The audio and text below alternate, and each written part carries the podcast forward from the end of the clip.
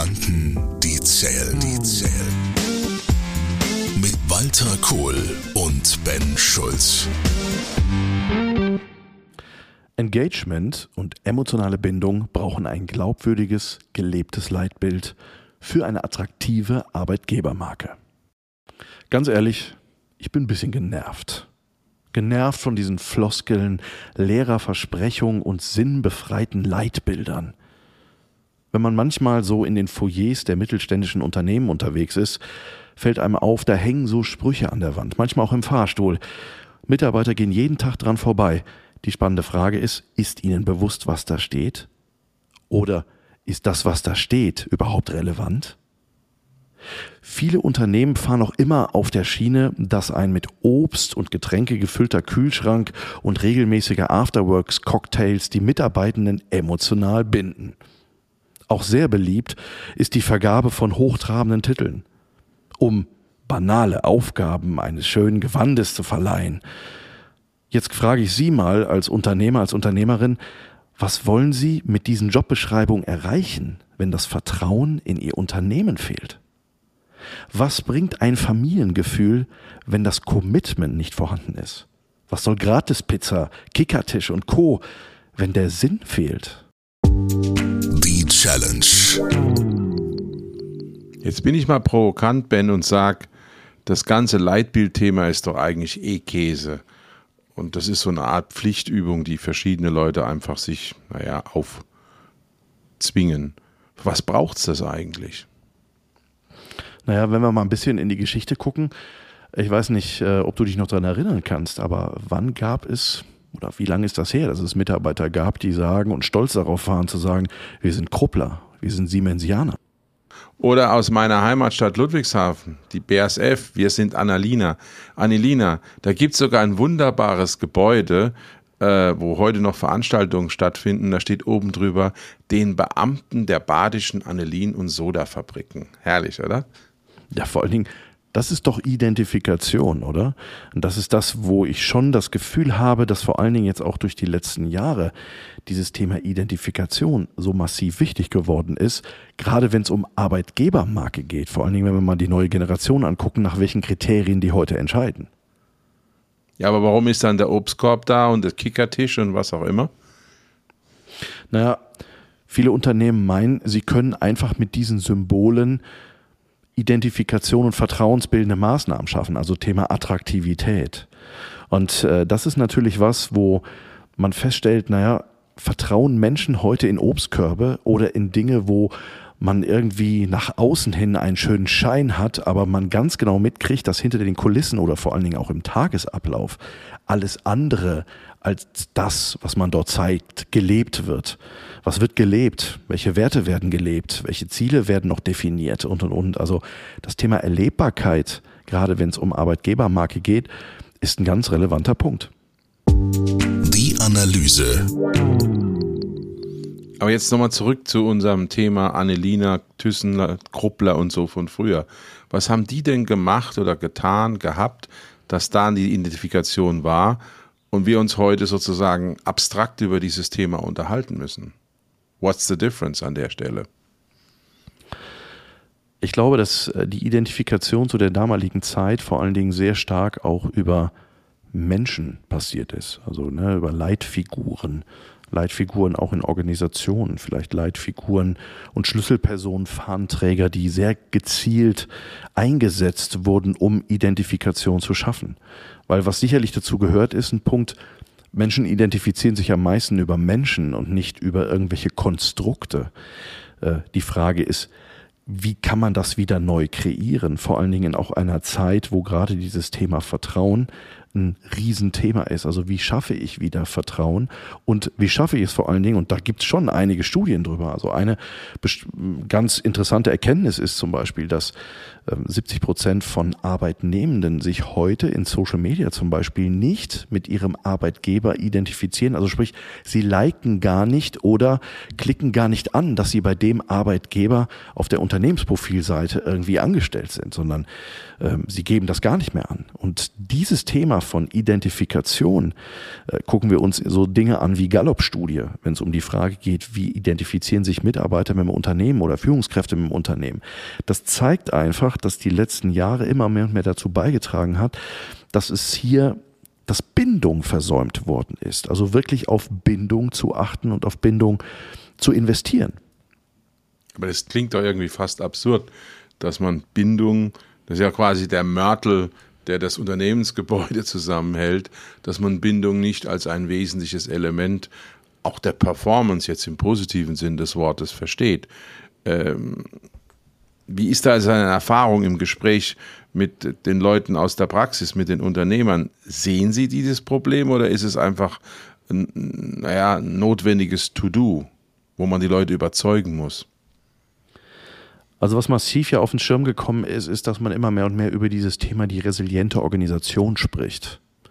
Und das ist natürlich, wenn es um Arbeitgebermarke geht, ist das natürlich ein Riesenpunkt, wo Firmen vor allen Dingen in den letzten jetzt zwei, drei Jahren gemerkt haben, dass gerade durch die Situation der Pandemie dieses Thema vor allen Dingen, wenn wir auch über so Themen wie Sinnhaftigkeit sprechen, Purpose reden und und und, so massiv auf dem Schirm ist wie schon lange nicht mehr.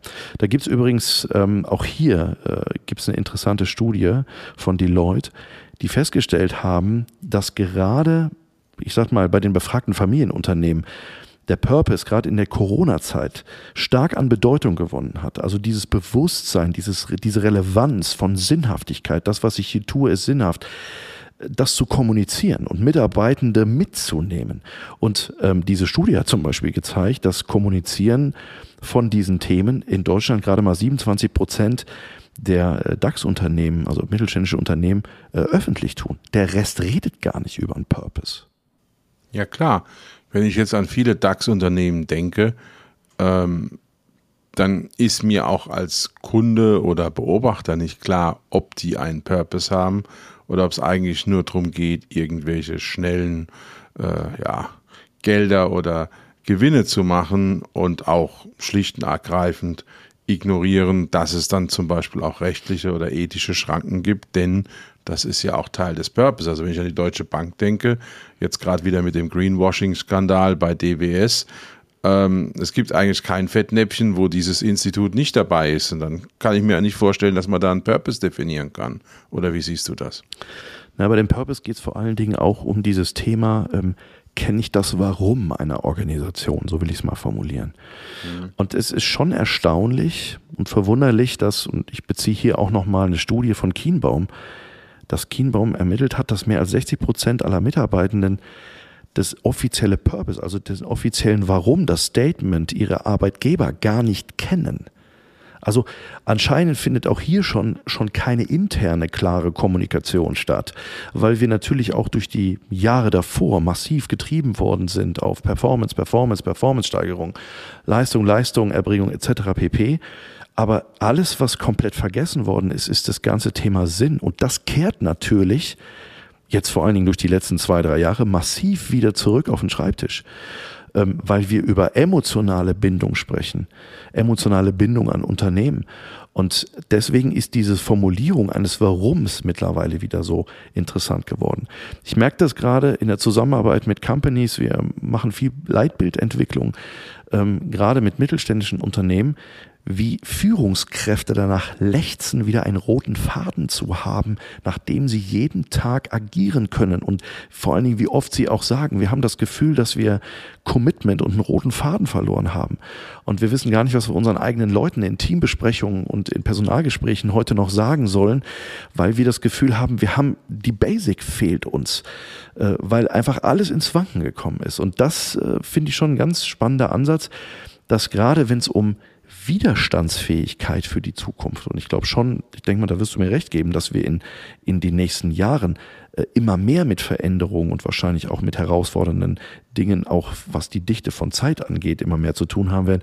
Äh, wir brauchen ein Fundament für Arbeitnehmende, dass sie sagen, wir vertrauen unserem Arbeitgeber und ähm, wir identifizieren uns damit und vor allen Dingen gibt uns das Stabilität auch für das, was in Zukunft kommt. Und ich glaube, ähm, das ist ein ganz entscheidender Punkt, den Führungskräfte und Inhaber immer mehr und mehr gerade merken, weil alles andere gerade überhaupt nicht mehr zieht.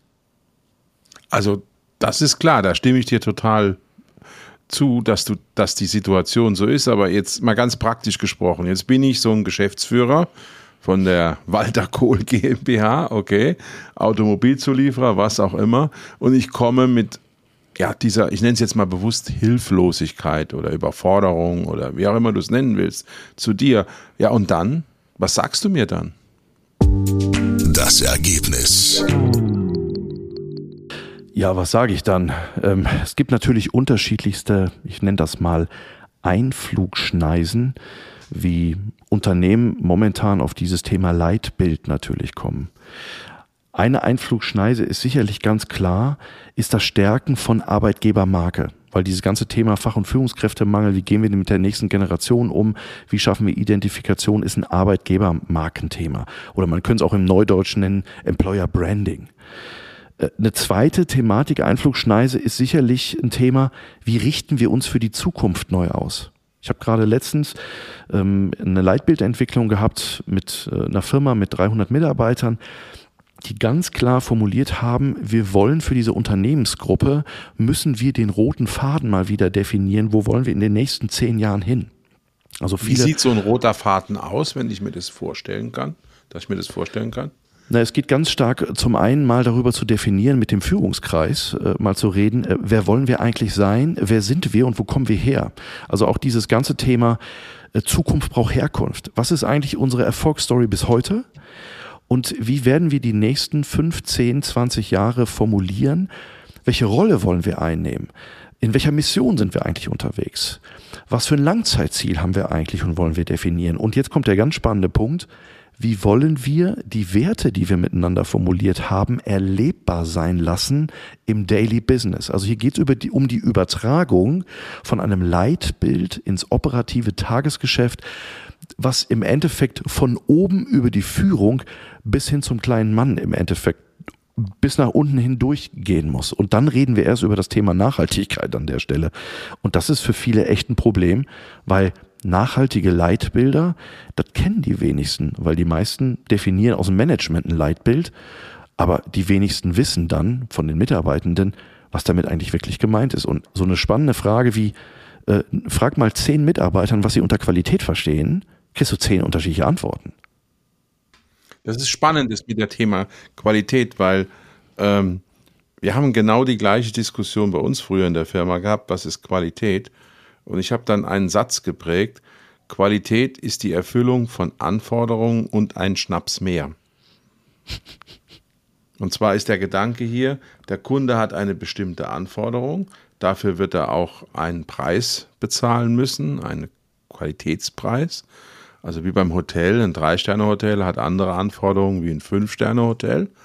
Und wir sind sozusagen jeweils im richtigen Level und noch zwei Prozent mehr aber nicht 20 Prozent mehr, weil das zahlt der Kunde nicht.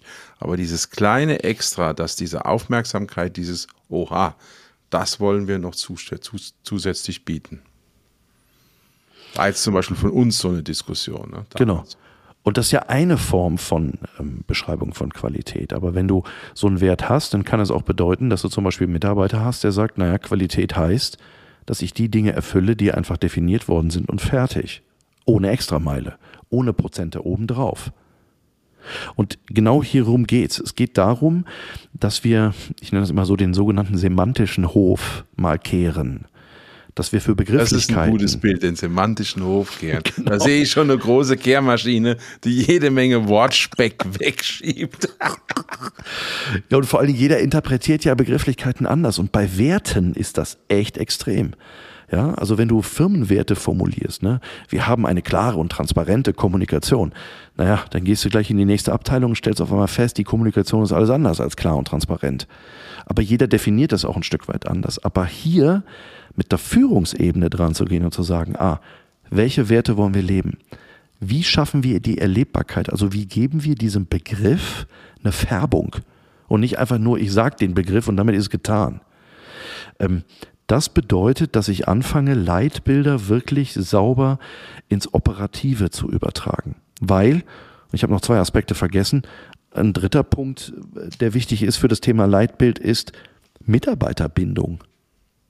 Und der vierte Punkt ist, Stabilisierung von Unternehmen. Also wir reden über resiliente Organisationen. Wie schaffen wir es, dass wir eine Widerstandsfähigkeit, also eine echt super Mannschaft hinkriegen, die dahinter steht und die vor allen Dingen bereit ist, eine Extrameile zu laufen und die sagen, hier, ich ich bin, ich bin Teil dieser Story, ich habe Bock darauf.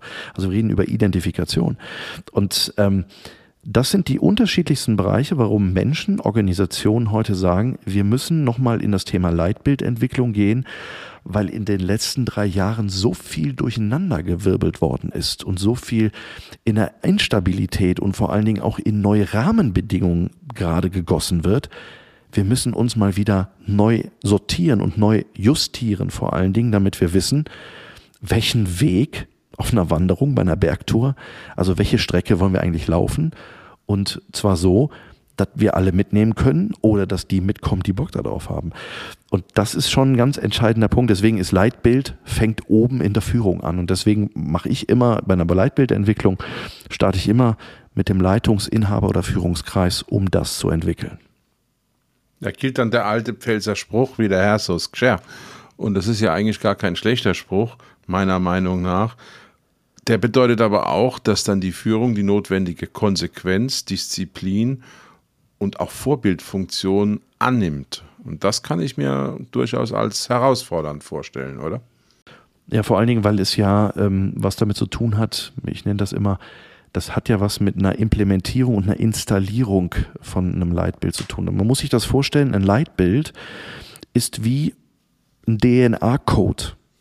Das ist wie ein mhm. Identitätscode einer Company. Und äh, wir funktionieren als Organismus nur so gut, wie gut wir auch mit dieser DNA, wie sehr wir die auch leben an den unterschiedlichsten Stellen. Und das ist natürlich ein Führungsthema.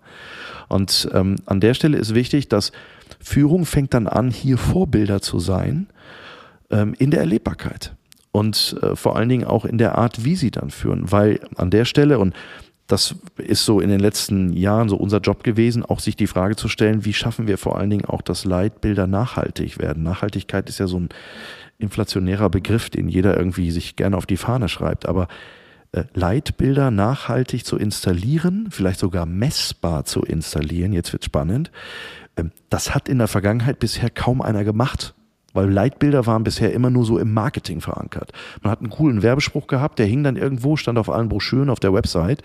Aber gelebt hat man das nicht wirklich intern. Und das haben oft Mitarbeiter auch gespiegelt und haben gesagt, naja, und ich kann mich erinnern, vor vielen Jahren, ähm, da habe ich bei einem, bei einem großen äh, Mittelständler, äh, der hatte zwei große, ähm, äh, zwei große Abteilungen, ähm, und, und ein Werk noch in Polen drüben, äh, die hatten uns organisiert und wollten eine Leitbildentwicklung machen. Und dann habe ich mir das Leitbild angeguckt, was mir dann, ich habe in HR gesessen und die hat mir das dann vorgelegt und habe ich sie angeguckt und gesagt, sagen Sie mal, ähm, waren Sie an dem Prozess dieser Leitbildentwicklung beteiligt? Dann guckte sie mich an und sagte, nee, sie war im Urlaub. Sag ich, das ist eine gute Antwort. Darf ich mal fragen, ähm, äh, was haben Sie denn mit dieser Entwicklung bisher damit getan, äh, dass die wirklich erlebbar ist? Äh, ja, das wüsste sie nicht. Das wäre vom Management runterdelegiert worden und, und, und dann habe ich gesagt, wenn ich jetzt jemanden bei Ihnen in der, in der Spritzguss, an der Spritzgussmaschine fragen würde, ein Blaumann, ob er diesen Satz kennt, was würde der mir antworten? Mit diesen drei Fragen ähm, habe ich ihr wahrscheinlich so vors Knie getreten, dass ich den Auftrag nicht bekommen habe, äh, weil das fanden die gar nicht witzig, dass ich das gefragt habe, weil eins wurde aufgedeckt, naja, hier wurde ein Leitbild einfach nur von oben runter delegiert, aber das hatte wenig was mit Erlebbarkeit und Nachhaltigkeit zu tun. Und ähm, durch diese Fragen, die ich gestellt habe, habe ich das, diesen Konstrukt enttarnt. Und ich glaube, das ist ein ganz entscheidender Punkt. Erlebbare Leitbilder generieren Orientierung und Identifikation für Mitarbeitende, mhm. für Businesspartner, für Stakeholder, ähm, für die Führungsmannschaft etc. pp. Und das dient zur innen- und zur externen Kommunikation. Also nochmal zurück zu diesem DNA-Bild, weil ich finde das total interessant, weil DNA ist ja was, was bleibt. Und DNA ist ja auch was sehr, sehr Wichtiges, aber wir nehmen sie nicht wahr im ersten Schritt wir sehen sie nicht, aber ohne sie funktioniert nichts. Und ich finde, das Bild ist für mich sehr griffig, dass man sagt, ein Unternehmen ist eben mehr wie Mörtel, Steine, äh, Abläufe, Produktionsmaschinen, was auch immer. Was aber dann auch für mich sofort wichtig wird, ist, wenn wir eine DNA definieren, eine Unternehmens-DNA, so wie du es jetzt für mich sehr anschaulich beschrieben hast, ähm, und die Vergangenheit, die Tradition, die Herkunft auch mit reinholen, dann haben wir ja auch letztlich ein riesen Commitment im Sinne von Auseinandersetzung mit uns selbst. Und ich glaube, das ist ein Thema, was die Leute auch manchmal scheuen, weil es ist natürlich total easy, so ein Leitbild mal schnell zu formulieren. Aber eigentlich darf es ja dann auch nicht wehtun, in Anführungszeichen. Und das ist ja genau das, was du eben an dem Beispiel geschildert hast. Mit drei Fragen bist du ja letztlich genau auf diesen Schmerz gekommen und damit auch auf die Absurdität der Veranstaltung, Leitbild in diesem Unternehmen. Äh, völlig. Und äh, nochmal, ne, ganz am Anfang, äh, dieses Thema von stolz darauf zu sein, dass man sagen kann, man ist ein Siemensianer oder ein Kruppler. Ähm, es gibt übrigens noch so zwei ganz witzige Ansätze, die ich rausgekriegt habe, äh, gerade. Ähm, weiß nicht, was du da, wie du darüber denkst, aber ein Thema ist, und das hat natürlich auch die Leitbilder in der Vergangenheit echt kaputt gemacht, ist dieses durch Zahlen, Daten, Fakten Kultur und Sinn verdrängen. Ja, ich habe das vorhin schon mal so ein bisschen angedeutet, dieses äh, nur noch in den Fokus nehmen, wenn es um Zahlen, Performen und Profit geht, also Zahlen, Daten, Fakten. Ähm, die, die ja, aber da muss ich mal einhaken. Du hast eben, das hat mich ein bisschen irritiert, gesagt Leitbilder und Messbarkeit. Also irgendwie passt das für mich nicht. Weil ich kann ja nicht Vertrauen messen. Ich kann ja nicht sagen, ich vertraue der Person A 7 Kilo und der Person B 12 Kilo oder 12 Meter oder was auch immer die Einheit ist. Ähm, warum muss man Leitbilder messbar machen? Wichtig ist doch einfach, dass die Leute sich damit wohlfühlen, dass der Zweck, nämlich die gemeinsame Richtung und die gemeinsame Energiebündelung damit erreicht werden. Es gibt ja zwei Stellen, an denen ich messen kann. Die Messbarkeit, die du gerade meinst, ist, also wenn wir mal zum Beispiel über das Thema Vertrauen oder Zufriedenheit nachdenken, obwohl es das ja auch gibt. Es gibt ja in Mitarbeiterbefragungen gibt es ja auch so Zufriedenheitsbefragungen, was Arbeitgeber angeht. Das ist aus HR ja nicht unbekannt.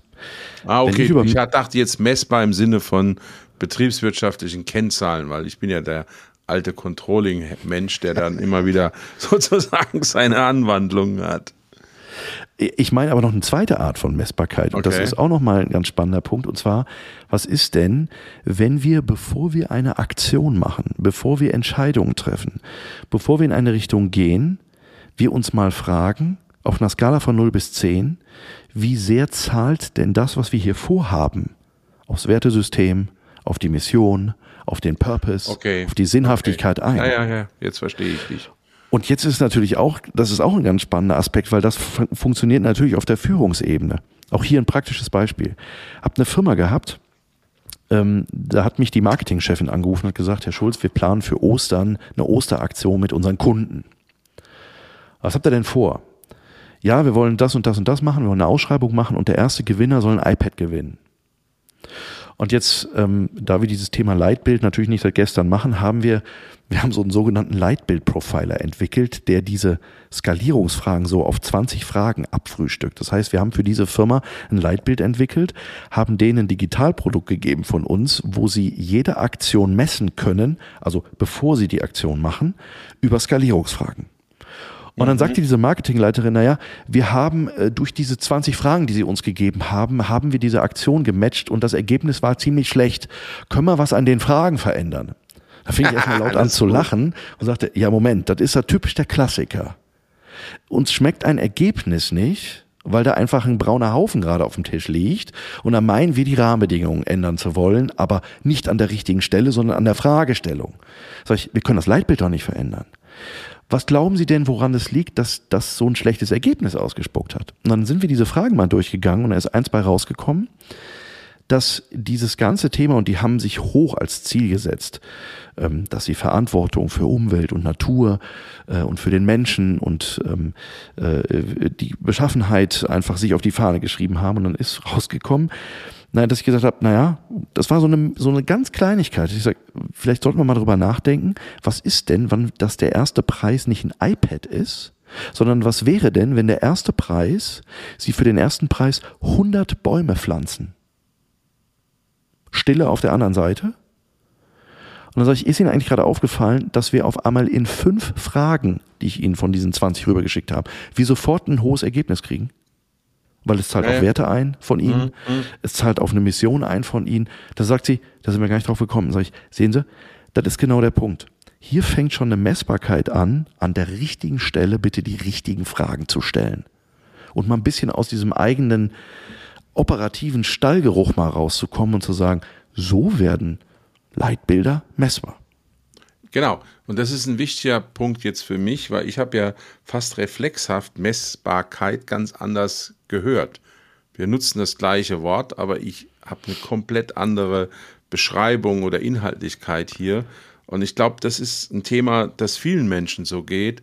Aber jetzt mit der Erklärung wird es für mich sehr, sehr viel deutlicher. Was heißt es denn im, im Ergebnis für dich? Im Ergebnis ähm, ist das eigentlich ziemlich klar, wenn wir, und ich beziehe mich nochmal auf die Zeiten der letzten zwei, drei Jahre jetzt, wenn wir erlebbare Unternehmensleitbilder generieren, dann schafft das Orientierung für Management und Führung. Das ist mal der eine Aspekt. Der zweite Aspekt ist, es stärkt Identifikation von Mitarbeitenden und zwar an das Unternehmen. Das ist dieser rote Faden. Es schafft eine starke Arbeitgebermarke und zwar nach außen und nach innen. Also auch dahin, dass vielleicht Mitarbeitende wieder anfangen, selber Empfehler ihres eigenen Arbeitgebers zu werden und zu sagen, hier, das ist ein cooler Laden, ich kann dir nur empfehlen, komm hierher. Wo passiert ja, ganz das wichtiger auch? Punkt. Ja. Ähm, und äh, nächster Aspekt ist, ein Leitbild schafft eine Roadmap, also wie eine, wie eine Strategie, die ich für interne und externe Kommunikation verwenden kann. Und darüber hinaus unterstützt das alles, was ich im Vertrieb und im Marketing mache.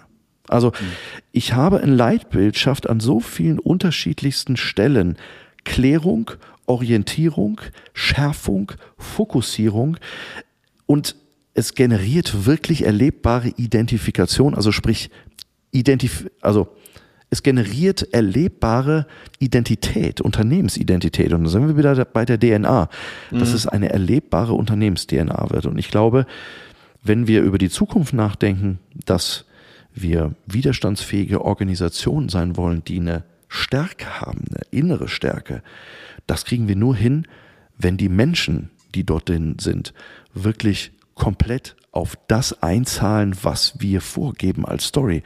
Und wenn Menschen sagen, ich möchte auf diese Erfolgsstory, ich will Teil davon sein, dann, äh, es gibt auch diese schöne Geschichte, ich weiß nicht, ob du die kennst, ähm, äh, dass es jemanden gibt, der ähm, in die See fahren wollte und wollte sich eine Crew zusammenbauen und und und. Und ich kürze das mal ab. Ähm, das Ende vom Lied war, dass jemand ihm sagte, du pass mal auf, ähm, du musst wenn du Leute dabei haben willst und du redest über Identifikation, dann musst du die Sehnsucht für die See wecken. Ja, genau. Und nicht fürs Segeln. Ja, ja. Mhm. Und das ist, glaube ich, ein ganz spannender Punkt für Leitbilder. Leitbilder müssen Sehnsüchte wecken und Bedürfnisse erfüllen, weil dann wollen Menschen emotional dran beteiligt sein. Kohl und Schulz. Gedanken, die zählen, zählen. Mit Walter Kohl und Ben Schulz.